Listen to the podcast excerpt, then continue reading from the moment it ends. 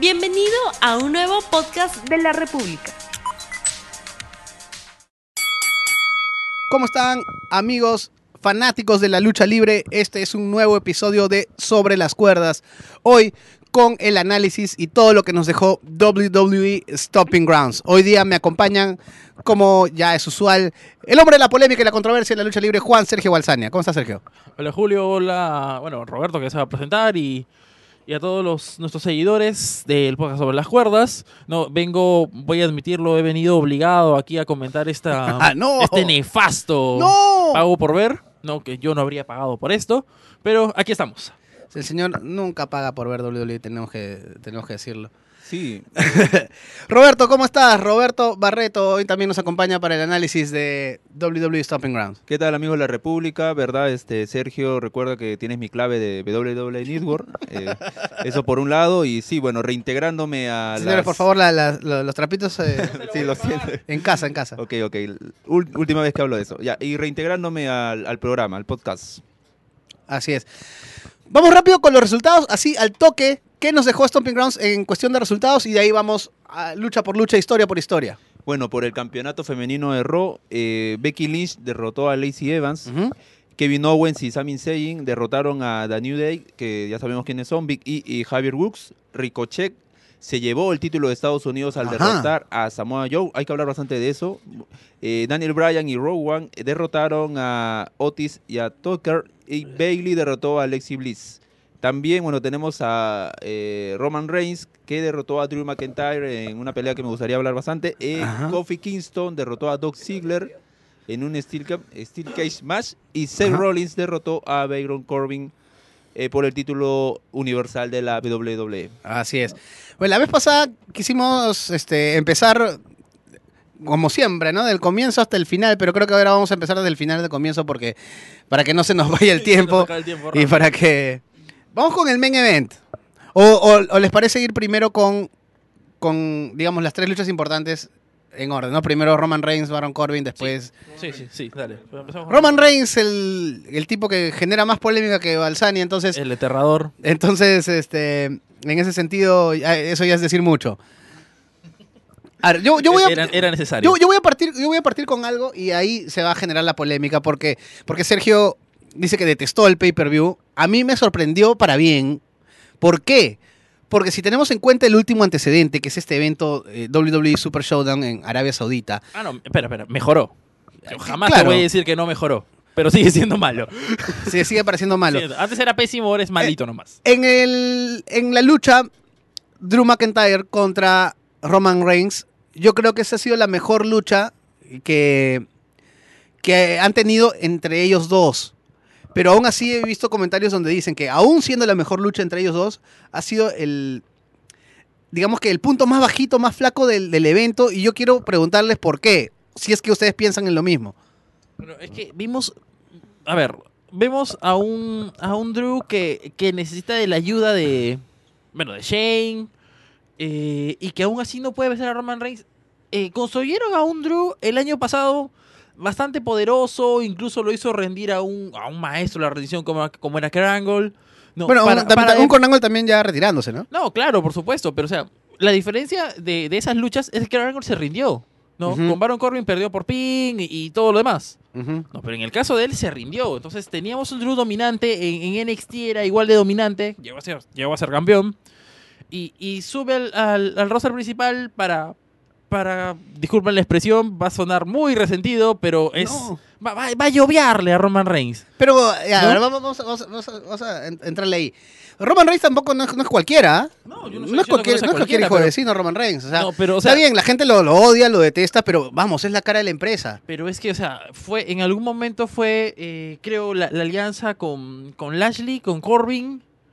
No, y aún así no, no podían hundir a, a Reigns. ¿Lo que querías? ¿Que gane McIntyre para que No, busque, pero busque al- venganza a Roman menos- y alargamos al la- No, pero al menos que Roman busque apoyo en alguien más. No, Y o sea, de, de eso, de eso vamos a hablar después, ¿ah? Porque ya consiguió apoyo y un gran apoyo. Pero recién. Ajá. No, y, y esa, y, y en Stopping Grounds demostró que no lo necesita. No, no era, no era- no era- no era más lógico eh, eh, Que pierda. que pierdan estos Claro, plenados y que el apoyo venga el después apoyo de eso. venga después, venga la Puede caballería ¿no? y ya está, perfecto. Pero, pero no lo hacen. ¿no? Y por eso es que te digo que no, que ya lo están enterrando. ¿Cuál era la lógica, eh, Roberto? ¿Cuál era la lógica de darle una victoria a Shane McMahon sobre Roman Reigns en Arabia para después que Roman Reigns le gane a Drew McIntyre? Yo no entendí eso. Bueno, eh, yo tampoco, ¿no? En realidad, a veces la WWE nos trata de sorprender, pero creo No que es- Claro, no siempre las sorpresas son, claro, son buenas. claro, algunas sorpresas no son las más convenientes y tampoco son las más coherentes, ¿no? Tratando de armar un guion. Le- Le- Lesnar ganando el, el- el- el maletín sorprendió a todos. pero digamos pero- que no fue lo que a la gente le gustó. pero me parece que era adecuado, ¿no? Hay algunas cosas como que no, no tienen mucho eh, asidero o sentido. Y bueno, yo también quiero dar mi opinión porque Sergio me quitó el micro, pero...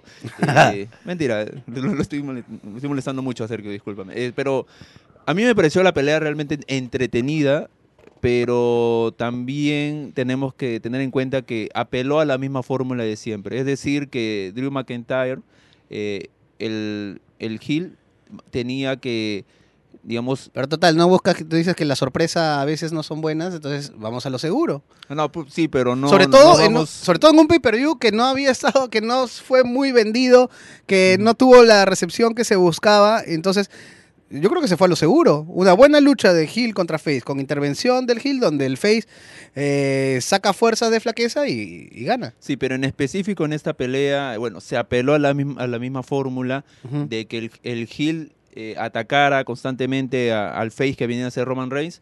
Y Roman Reigns solo de- ter- terminó la pelea con un, con un par de lanzas y con su, con su clásico movimiento final. Entonces, eso ya es repetitivo, ¿no? Eso no quita que ¿qué- fuera entretenido. ¿Qué quieres? Que Roman Reigns haga pues el 450 splash y ya no se la Eh, lanza.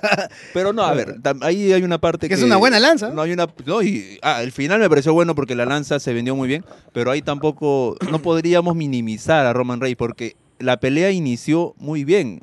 Roman Reigns lanzándose por encima en las terceras cuerdas. O sea, Roman Reigns tampoco es un limitado, ¿no? O sea, tampoco es tampoco le voy a pedir un 450 splash. Yo creo que, yo creo algo que- más que- puede que- hacer. creo que Sergio no concuerda con eso, y que creo que él, él- él sí este, piensa que Roman Reigns es medio limitado. Ojo, yo, por lo menos en mi consideración, no siempre ser limitado es, es ser malo, porque si tienes un simple moveset de movimientos y los haces bien, ¿para qué más?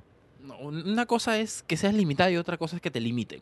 Ya. ¿no? En, en el caso ¿Y tú crees que Roman Reigns es limitado o lo limitan? No, o las dos. Lo limitan. Lo limitan. Yo ¿Crees que puede dar más? Claro, yo siento que cuando era el, el músculo en The Shield tenía más movimientos que ahora. Pero va- vamos a, vamos a medir este, lo bueno que es un luchador por su cantidad de movimientos o, o por la historia que nos puede contar en- en- dentro del ring. Creo que por todo. Por todo. Sí, claro, es, es un cúmulo de todo. Mira, mira Goldust, ahí te das cuenta. No, pero por, por ejemplo, Goldberg en WCW nos podía, nos podía contar la historia del, del, no sé, pues el músculo que aplastaba a todos y solamente necesitaba dos movidas. Claro, pero bueno, Goldberg era imponente y estamos hablando hace unos 20 años donde... Pero Roman que- Reigns no es chato tampoco. Claro, no, no, pero usa, usa el Jimmy de, de imponente de que de prácticamente ser un hombre de acero, ¿no? En, el cambio de en cambio este Roman Reigns recibe golpe, recibe golpe, recibe golpe y al final todo lo resuelve con una lanza y dos finishers. Entonces, eso es limitar a Roman Reigns, o sea, puede hacer algo más, mm, como digo, no no espero tampoco que haga una- un 450 splash o o un moonsault, pero eh, Nunca tanto. de, na- de, nada de nada vale, o sea, que, que Drew- Drew McIntyre le haga tanto, tanto llaveo y, y se cargue la pelea para que al final este, solo sea un final feliz, ¿no? Como para complacer, complacer a, a la audiencia. ¿Pero Porque complacer a quién que- si lo, lo recontrabuchea a Roman Reigns? Lo, lo buchea la gente que que viene que viendo todo- lucha libre hace 20 años, pero Es más que todo todavía por- los fanboys lo aman, ¿no? Mm, Los niños lo aman. Oye, No, yo, los yo- niños yo- lo- yo- yo siento que Roman Reigns Pero- es un- personaje para niños. Pero ¿no? bueno, los niños son una... que, que compran las camisetas. Los niños son una parte importante de... Claro, que, piden, del- que lo piden en Make a. Wish, o sea. Y los niños también aman y adoran a su campeón de SmackDown. Kofi Kingston retuvo el campeonato de WWE en, dentro de la jaula. Yo, de verdad, no le tenía muchas esperanzas a esta lucha, no porque pensaba que iba a ser mala, sino porque pensé más bien que la jaula iba a ser un elemento que le iba a restar a la lucha, ya que ellos son ágiles, son rápidos, no necesitan de una jaula para hacer un- una buena lucha. Y a mí me sorprendieron gratamente porque a mí me gustó la lucha. Precisamente la forma en que ambos utilizaron eh, esta jaula de acero para ciertos spots y sobre todo para el spot final. eh, a, mí me, me gustó. Tú, Roberto, También me gustó la pelea definitivamente. El final también me pareció el, adecuado. Lo que me aburrió de, en cierta parte de la pelea, y hubo tres o cuatro pasajes, era el intenso eh, llaveo y sumisión que hubo en la mitad del ring. Es decir, o sea, a mí me gusta la pelea de sumisión, ¿no? O bueno, o que dentro de las peleas haya eso. Pero si estás en una jaula de acero, o sea, emplea ese elemento. Lo usaron, yo sé que lo han empleado, ¿no? Pero si vas a hacer llaveo en la mitad del ring cuando tienes de fondo este una jaula de acero, a mí, bueno, a mí me aburrió cuando yo vi es- esas partes de la pelea, pero al final me sí pare- me parece pareció que, bueno. que Roberto vio esa lucha pues a las 3 de la mañana. No, no, no, no, no, no, no, se- señor, yo Cuando estaba visto, con sueño. yo lo he visto concentrado y, y por eso yo digo que he visto, Sergio- al ver la pelea, he visto vari- varios pasajes de llaveo. Sergio, no- a ti te, a mí me aburre. A, a- a ti te, te aburre el, el llaveo, Yo, yo incluso sí, en yo la sí la vi jaula. a las 3 de la mañana. en la jaula. Eh, el llaveo es un recurso necesario siempre que no lo explotes más allá de los 3 minutos. Así, tanto ¿no? así. Sí, 3, 4 minutos no, de llaveo. creo que depende, ¿no? ¿no? Y, y también depende de la calidad del llaveo. ¿no? Eh, por ejemplo, no sé, pues ya un- un clásico es, no sé, pues las, las peleas entre Chris Benoit y Chris Jericho por el Intercontinental, no sé si Ujú. lo recuerdan. No, claro, Era, y- era una, una mezcla de llaveo muy bueno. Claro, y tomando en cuenta que Kofi Kingston pues, no es un eh, eh, experto en lucha al, al No, ras es de la es un lona. high flyer, pues. Creo que nos estamos centrando mucho en- No. en, en lo que hicieron. Bueno, en- vamos a- en, en realidad el final, el final es lo, lo que más llamó la atención. Claro, porque la gente esperaba, ¿no? Tenemos a Kofi Kingston que año a año nos sorprende en el Royal Rumble con alguna que otra locura. ¿Qué va a hacer en la, en la jaula? Y el- para mí el final, el final cumplió. El, el final fue, fue muy bueno. El final, el final fue maravilloso. Creo que es lo mejor de todo el evento. Mm, Puede ser, puede ser lo, No, lo mejor de todo el al evento. Aparte que te da esta, esta impresión de que Kofi Kingston va a hacer de todo o todo lo que pueda, o no le importa arriesgar su propio físico para... Caída. No, no le importa arriesgar todo lo que pueda para mantener el campeonato y lo que hablábamos la semana anterior, ¿no? Crear este, este reinado creíble, que, que demostrar que él sí es capaz de no ser un campeón eh, de transición, sino también de, de cargar la marca azul, porque él es la figura uno, número uno de SmackDown. Mostró que es un campeón inteligente, ¿no? O sea, esa movida que, que hizo al final, que fue lanzarse hacia el suelo, algunos podrían tomarlo como que fue, eh, fue un momento desesperado, ¿no? Pero en realidad, o sea, se notó dentro del- de la historia de que fue algo sumamente pensado y controlado, ¿no? O sea, eso, eso le sube puntos a Claro, Kofi Kingston. Claro, y así, y así es. Entonces, no podíamos imaginarnos un reinado de Kofi Kingston como un campeón dominante, ¿no? No, no es lo mismo Kofi Kingston que un Triple H donde, Claro. donde se- ve imponente y tiene cierta jerarquía para ganar luchas. Kofi Kingston ha estado siempre ahí como que en- coqueteando con el main event durante 11 años. Eh, entonces, no, era como que un poco alejado de la realidad verlo pues ahora como campeón dominando y ganando y, creo que esta forma en que obtuvo la victoria es totalmente lógica porque, porque vamos, estaba lejos de, la victoria. Eh, Dolph Ziggler llegaba con todo, lo castigó muy fuertemente y sacó un as bajo, la, bajo la manga y ganó. Entonces, creo que están haciendo algo, lo están haciendo bien con Kofi Kingston. Ya derrotó a Daniel Bryan, ya pasó por encima de Dolph Ziggler. De hecho, en el último SmackDown también lo volvió a derrotar y, y acabó. Y empieza un ángulo con Samoa Joe, eh, que eso nos va a dar pie después para el, Samoa Joe Ricochet. Entonces, a mí me parece que están trabajando bien el reinado de Kofi Kingston. Sí, por supuesto. Eh, ten- mantengamos la esperanza de que el hecho de que, y vamos adelantando un poquito ya los resultados, que Samoa Joe haya perdido el título como su paso de un título mid-card ¿no? al, al- al main-card. ¿no? Sí, a mí, a mí, a mí Yo esperanza de eso. Claro, y esa esperanza, ¿por qué? Porque o sea, esta última corrida de Samoa Joe con el título de Estados Unidos ha sido irregular. Lo gana muy fácil en WrestleMania. Ya sabemos que Rey Mysterio andaba lesionado. Ah, bueno, de ahí lo pierde también Bueno, fácilmente. su, su- su corrida ha estado empedrada por, por las lesiones de Misterio. Ujú. Eh, no se le ha visto como un campeón fuerte para mí dentro del- de lo que es Estados Unidos. Eh, creo que contra Kofi Kingston puede replicar lo que hizo más o menos con AJ Styles durante este, este pequeño ángulo que tuvieron donde Samoa Joe hizo muy buen uso del micrófono, donde eh, se vio como una amenaza latente para AJ Styles, incluso hasta para la familia de AJ Styles. Y creo que con Kofi pueden contar una buena historia. Pero vamos al que ganó la lucha, Ricochet. ¿Qué- qué- qué es el- Ricochet, nuestro, nuestro nuevo campeón de Estados Unidos, me parece que, que es un, un buen título para un luchador que apunta alto. ¿no? Eh, no vamos a decir un futuro, no, pues sabemos que lucha- eh, Ricochet ya es un luchador experimentado con bastante bagaje, pero eh, se le puede dar ese título para comenzar a medirlo, que también reacciona el público con él y que también lo sabe llevar, ¿no? Y que nos dé lucha. Y que nos des lucha, Porque, sobre porque- todo eso. claro, porque eh, WWE está entrando en, un, eh, en una especie de... Y esto se, esto se refleja con los, los últimos enfrentamientos que ha tenido Seth Rollins en, en internet, que ya lo vamos a comentar ahora que, que hablemos del main event.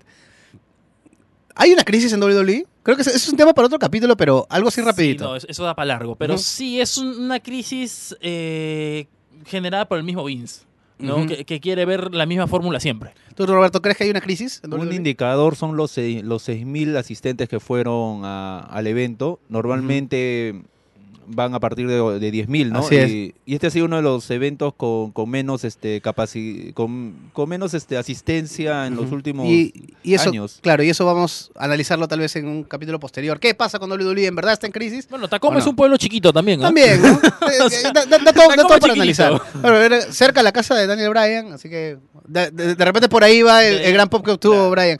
El main event nos dejó a Seth Rollins derrotando a Baron Corbin en una lucha donde no se sabía quién era el árbitro especial. Incluso nos había llegado la volada que Paul Heyman iba a hacer, al final no lo fue. Fue Lacey Evans en una lucha que he visto que muchos han comentado que era muy predecible el final desde que salió Lacey Evans.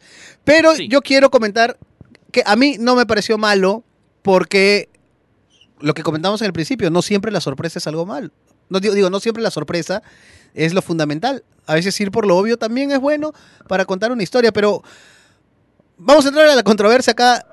A ver, Sergio, ¿qué te pareció el main event? Malo. Malo. Malo. O sea, tanto así malo. Es que desde que veías que entraba Lacey Evans, tú decías, ya, viene Becky.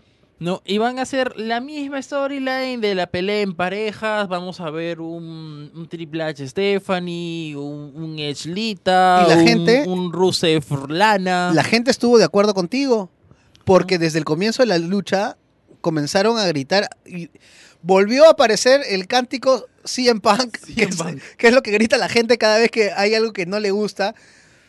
Pero vamos, para mí me pareció un poco injusto porque lo comienzas a contar desde que comienza la lucha.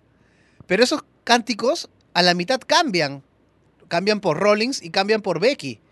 Entonces, a mí me parece que eso es, re- eso es rescatable. O sea, y, y tan malo, malo. Sí, yo creo que sí. Porque, o sea, espérate. Vamos a ver un storyline en- de los buenitos. Becky va a dejar de ser el, el hombre, ¿no? Ese, esa, esa campeona ruda que se valía de todo para, para tenerse. Y vamos a ver a, la versión más dulce de Becky. ¿En cuánto? ¿Una semana? ¿Y te pareció dulce? A mí me parece que... No dulce, pero sí romántico. No, ¿En una semana? o sea, es, es como que no hay transición, no hay espacio. pero bueno, vamos. lo están es- forzando. De repente, de creo que repente creo que sí. están. Están, están apresurando el, el mostrar esta parte de la vida privada de estos dos luchadores, pero Ajá. digamos que... Yo o sea, siempre he tenido la razón. no, pero digamos que, o sea, ¿tú qué esperabas? Que se construya una...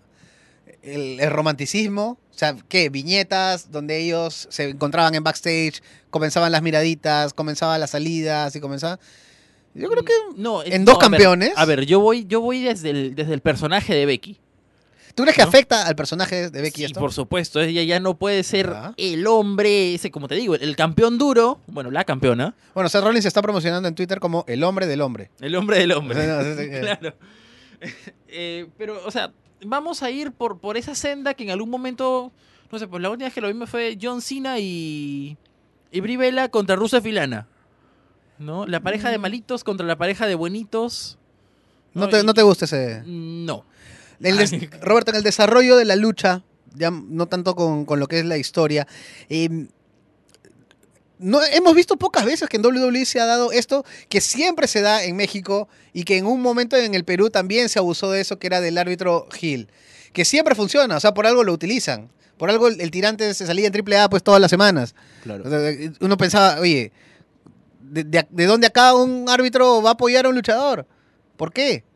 Hay ciertas ocasiones donde sí se da y bueno, se dio acá. Y siempre, por lo menos para mí, es algo que sí funciona si es que no lo explotas. Creo que WWE no lo ha sobreexplotado y creo que y creo que yo creo que lo hizo bien. ¿A ti qué te pareció el desarrollo de la lucha con un árbitro Gil? Previo a eso, acá había un árbitro llamado el Dandy, ¿no? Que se encargaba, Claro. eh, que se encargaba justamente de, de tener este personaje, de, de ayudar a los malos, ¿no? Esa era su, su función. Y que era muy gracioso, era muy, muy gracioso. entretenido, claro. pero vamos, no puedes tenerlo en todos los eventos porque, o sea, ¿dónde está la gerencia de la empresa? Claro, y bueno, y ahora eh, respondiendo a tu pregunta, eh, sí, o sea, tener un árbitro, eh, árbitro Hill definitivamente hace interesante, la, hace interesante la pelea porque y, y es bueno para, para, los, para los negocios, como se diría, ¿no? O es buena para la pelea porque eh, en, en algún momento Seth, Seth Rollins eh, toma la delantera y obviamente siempre va a haber un obstáculo y eso es sí, ese es el principio básico de una de- hasta de una película, ¿no? De un Y yo- y claro, yo, y yo- y yo destaco la reacción del público cada vez que Lacey Evans hacía un- Entonces, definitivamente, justamente, eh, WWE quería que, que el público entendiera eso, que, que gritara a favor, Que que, se sienta reaccione. frustrado, que reaccione y lo logró, pues, ¿no? A mí me parece, a mí, a mí, brillante a mí me sorprendió que los cantos de CM Punk sean cambiados a Let's Go Rollins y a, y a Becky Becky. Eh, creo que este debe haber sido uno de los puntos más altos dentro de WWE de Lacey Evans. Porque lo mencionamos la semana pasada. O, Está, estaba verde en el ring, pero en actuación ha demostrado que está, está bien. o- será que el público ya se quería ir, ya llamen a, llamen a Becky, ya sabían que iba a venir Becky, que, que llamen a Becky para que ya acabe y la lo pelea sabían y lo pedían y se lo dio. Entonces, yo veo ahí un- un- una conjunción perfecta. No, no, no, no. No, no veo cómo, cómo criticar eh, la historia de la lucha y el final. Bueno, quizá yo estoy que lo veo desde un punto de vista, no sé, más, más purista. ¿no? Pero, o sea, yo siento que todo ese público que cambió al, al Becky Becky era el mismo público que se emociona cada vez que Kofi Kingston eh, revierte 50 finishers y termina, termina ganando. ¿Tú consideras que la sorpresa es súper importante en la lucha libre? Sí, por supuesto, la, la sorpresa es, es importante, te ayuda a mantener un público. Eh, más aún cuando desde que ingresa Lacey Evans tú ya sabes lo que va a venir y cómo va a terminar. ¿Y qué es lo que va a seguir, no? O sea, Todos sabemos que lo que se viene para el es- siguiente evento es una pelea en parejas. Y ahí es este gran responsabilidad de los luchadores, porque si la gente ya sabe qué es lo que viene al final, la- el mismo pace de la lucha, la historia de la lucha, tiene que hacerlo, hacer que la gente como que se olvide, pero que a la vez lo, lo siga pidiendo para que cuando al final se dé haya una Que- explosión. Que aún sabiéndolo se mantenga enganchada. En ese sentido, yo creo que es, ha sido una también de las mejores luchas de Baron Corbin y, y Baron Corbin a mí nunca, nunca ha sido de mis luchadores favoritos. De hecho, me, eh, me- me- me- al comienzo sentía que, que su push era, era ya de, o sea, demasiado rápido, pero me- parece... En sí, los cuatro, creo que los cuatro han estado bien en ese main event. Han sabido contar bien la historia. ¿Qué pasaba si hubiera entrado Becky Lynch pero no cambiaba el resultado para nada? ¿Hubiera sido bueno para a largo plazo en la historia? Ah, no. Eso no. No, Eso, Lo- eso sí lo para nada. nada más. Eso sí, eso sí, no. Eh, claro, ya eh, a estas alturas, donde WWE está en una crisis. Dilo, dilo, hay que hacer felices parece- a las ratitas. Dilo, dilo, No, pero- ya, pero vamos, dilo. ya te dicen, ya. Entonces, no vamos por ese lado, pero le damos el título a Baron Corbin. Se pierde para qué entró Becky entonces. No, pues pero no, no, no. Baron Corbin, con todo lo que ha mejorado, no está para, para ser campeón. Eh, vamos a ver. No, o sea, si Baron Corbin, a pesar de todo, de, de la intervención, termina llevándose el título, la imagen de Becky Lynch se cae. Ah, ¿no? obviamente. Se caen los dos. Obviamente. Y, y con esto podemos empalmar rápidamente ya, porque nos quedan pocos minutos. ¿Qué está pasando con Seth Rollins en redes sociales? Esto de ser el campeón, de ser la cara, de ser el, el jefe del backstage, eh, de repente no lo está manejando bien y se está peleando con todo el mundo. No, pero es que la- el, el comentario de Osprey fue innecesario. No, yo no. Ah, ¿te parece no. que lo de Osprey fue innecesario? Por supuesto. Pero Osprey, No, para- en, ningún momento hubo una alusión personal a nadie. No, o sea, lo, lo que hizo Rollins fue reventarle cohetes a su empresa, a su trabajo. no, pero de Osprey, lo único que hizo fue levantar la mano, decir, oye, Claro. por si acaso acá estoy. Sí, ¿Te- bueno, te quizá- parece? quizá- pero, pero fue sarcástico. A mí- a mí- Innecesariamente sarcástico. A mí no me gustan cuando los luchadores comienzan a pelearse por, por Twitter, de verdad, no me gusta. Pero bueno, vamos a la respuesta de Seth Rollins también. Seth Rollins le dice, oye, chiquito, claro, oye, chiquitito. little guy, chiquito, acá tenemos Creo que es un una, poco más grande, ¿no? tenemos una versión mejorada de acá Tuya, que se llama Ricochet. O sea, aguanta, Ricochet es un luchador de tu empresa, no es una versión de nadie. O sea, vamos, Rollins. o sea, creo que está, Midió mal sus palabras también. está perdiendo el rumbo, creo que... No, la última respuesta de Rollins también fue. per- perdió los papeles totalmente, ¿no? Sacarlo de las cuentas bancarias fue. Ahí nece- necesita algo. Creo que la, la desesperación que sentía Vince y que siente la empresa se está filtrando un poco para los, los luchadores y también se podría tomar como un mensaje de Seth Rollins para el resto de luchadores de WWE y es que se sabe que hay varios que quieren ya salir de la empresa. Entonces es como una- un cachetadón, muchachos. Estamos en la mejor empresa del mundo. ¿Qué pasa? Pero hay formas, pues, ¿no? La desesperación de Vince McMahon se traduce trayendo al Undertaker. Yo solo quiero mencionar eso. Y eso es lo que vamos a conversar después en otro episodio, ya cuando nos estemos acercando a Extreme Rules. El Undertaker regresa para Extreme Rules. ¿Será una lavada de cara de la última presentación que tuvo? ¿Desesperación de WWE? ¿O está bien que volvamos a ver al hombre muerto? Algo que vamos a debatir en un siguiente episodio. Quiero agradecer a la gente que nos ha estado escuchando. Gracias, Sergio. Ah, bueno, una, una última, una chiquita Dale, dale, dale. nada más. No, el Chris Jericho eh, metiendo comentarios entre la pelea, no sé si lo llegaron a ver, ¿no? Cuando toma el, el screenshot de la pelea, de, de esta lucha de fuerza entre, entre Strowman y Lashley, dice la mejor lucha del mundo. Bueno, bueno, bueno, va- ya, ya lo borraron a va Jericho con todo, igual. va con todo. Bueno, Nos Eh, gra- encontramos. gracias, Roberto. Nada, gracias amigos de la República y nos vemos pronto. Chau. No olvides suscribirte para que sigas escuchando más episodios de este podcast.